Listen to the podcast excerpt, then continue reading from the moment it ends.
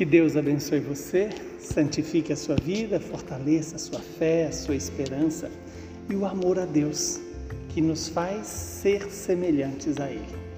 O evangelho de hoje é Lucas, capítulo 8, versículos de 1 a 3.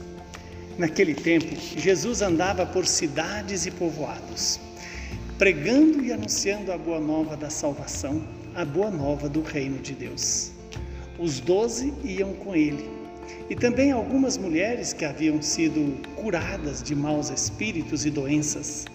Maria, chamada Madalena, da qual tinha saído sete demônios, Joana, mulher de Cusa, alto funcionário de Herodes, Susana e várias outras mulheres que ajudavam a Jesus e aos discípulos com os bens que possuíam. Palavra da salvação. Glória a vós, Senhor que esta palavra produza em nós o fruto que ela está nos anunciando. E o que que esta palavra nos anuncia nesta neste dia? Primeiro, a fidelidade de Jesus, que andava de cidade em cidade, de povoado em povoado, pregando e anunciando a boa nova do reino de Deus. Os doze discípulos, juntamente com várias mulheres que tinham sido livres do mal, das doenças espirituais, dos demônios, que acompanhavam Jesus e ajudavam Jesus com seus bens.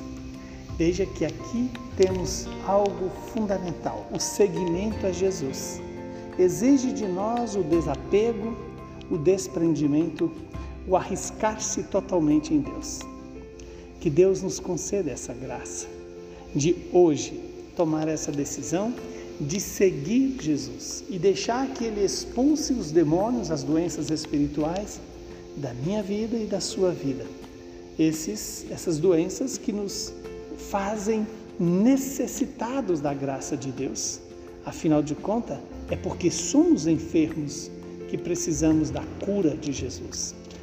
É porque somos pecadores é que precisamos da misericórdia e do perdão de Deus que esse Deus que nos criou por amor também nos dê a perseverança para caminhar, para ir a, todos os lugares, fazendo o que Jesus fez, pregando e anunciando a boa nova do reino de Deus. Esses, essa ação da pregação do, da palavra, de anunciar o reino de Deus, é a missão mais nobre conferida por Deus à, à pessoa humana. Anunciar o reino é deixar Deus reinar em nós. Anunciar a boa nova é deixar-nos iluminar pela boa notícia da salvação. Que Deus, que nos criou por amor, nos santifique e nos livre de todo mal. Que São Maurício e os seus companheiros mártires que testemunharam o amor, a esperança e a fé em Jesus Cristo possam também nos ajudar, cada dia, testemunhar esse mesmo amor esta mesma fé e esta mesma esperança. Abençoe-nos o Deus Todo-Poderoso, que é Pai, Filho e Espírito Santo. Que Deus seja a nossa força, o nosso consolo e a nossa esperança.